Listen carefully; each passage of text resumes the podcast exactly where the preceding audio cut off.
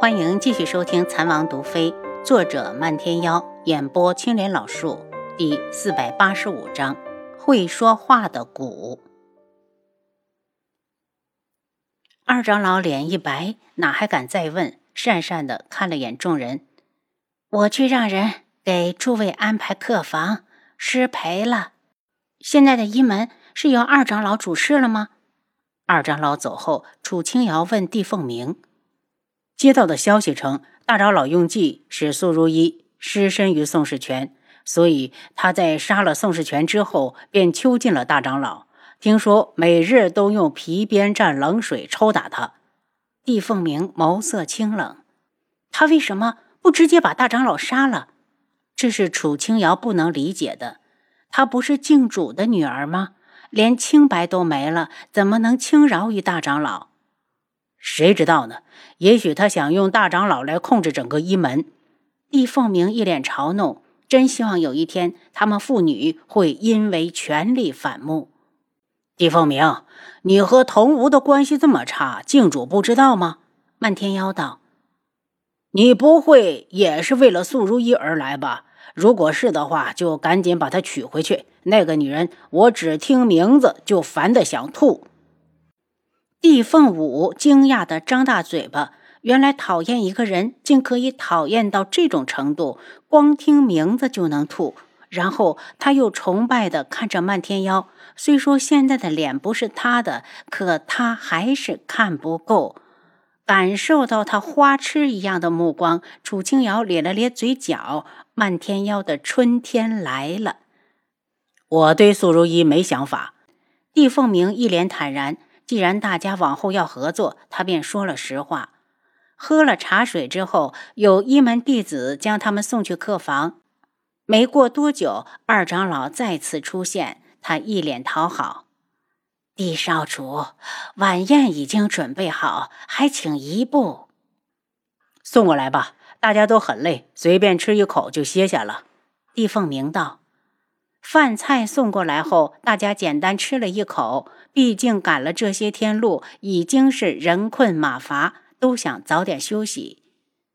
素如意正在房里对着镜子欣赏着自己那张美如天仙的脸。智哥哥，是如意不够美吗？一想到轩辕志，他就烦躁起来，随手将梳子摔到地上，脸也跟着狰狞起来。轩辕志，都是因为你，是你害得如意没了清白，都怨你。他趴在梳妆镜前，哭得肝肠寸断。房门被人打开，童武冷着脸进来：“大小姐，你有烦心事？”素如意止了哭声，赶紧擦了眼泪：“童武，这是女子的闺房，以后没我的准许，任何人不准进来。”童无不以为意的走过来，看着他哭红的眼睛：“大长老欺负你了？没有，没有。你为什么这么折磨他，大小姐？”童无俯下头，两人的距离越来越近。就在他准备一亲芳泽时，素如意眼前忽然闪过宋世权的脸，他怒吼着：“滚！不准碰我！”童无愤怒的瞪着双眼。大小姐，你在讨厌我？这是你欠我的。童武，我喜欢的人不是你。再有下次，我就让坤一杀了你。苏如意眼神森冷，带着深深的戒备。童武冷笑：“你会后悔的。”说完，也不看苏如意，就怒气冲冲的走了。他童武想要的，就一定会得到，特别是苏如意。她可是郡主的唯一女儿，娶了她就相当于变相的拥有了整个夜染大陆。这么大的好处，岂能落到别人的头上？实在不行，他还可以用蛊。上次苏如意向他讨要同心蛊，他也只是装装样子，因为他早就给轩辕志下过蛊了，只是没有想到他那么狡猾，差点害死苏如意。过了许久，房门被人打开，坤一走进来。素如意气愤地质问：“坤一，你干什么去了？”大小姐，我听说帝凤鸣带了好几个人过来，便想去查看查看都是什么人。坤一自责地看着他：“大小姐，可是找属下有事。以后这样的事让其他人去做，你要寸步不离地守着我。”素如一有些害怕童无，毕竟他的蛊太厉害了，一旦控制了他，简直是生不如死。查到了没有？苏如意来了精神。他把地凤舞带了过来，另外三个说是地凤舞的随从。坤一皱眉，只是那三个人属下一个都没有见过。这就奇怪了。常年跟在地凤舞身边的我们，就算不熟悉，也打过照面。苏如意道：“让人盯住了。”大小姐，地凤舞一切都听地凤鸣的，但属下觉得这两个人加在一起也没有同无阴险。大小姐以后还是少和他接触，同无不可信。这还用你说？苏如意一脸难看。自从童无来了之后，他心头的不安就越来越重，得赶紧想法子把他赶走。自己和宋世权的事，绝不能让父亲知道。早起后，素如一让坤一来传话，说要见见地凤舞。地凤舞有点紧张，看了眼地凤鸣，见他没说话，便跟着坤一去了。见到素如一，按照惯例行了礼。地凤舞见过大小姐。凤舞免礼吧。地凤舞一抬头就道：“大小姐的气色不太好，应该是少眠忧思悲心所致。”素如意淡淡的道：“那你给我开个方子，我再调理调理。请大小姐把手腕给凤舞，我为你摸摸脉。”地凤舞一脸认真，纤细的手已经搭了过来。不用了，苏如意却把手抽了回去。怎么了，大小姐？她一脸不解。我的状况并不严重，用不着喝药，我休息休息就能好。苏如意之所以惊慌，是害怕地凤舞发现她失了清白。地凤舞也不勉强，只是神态从容地立在一旁。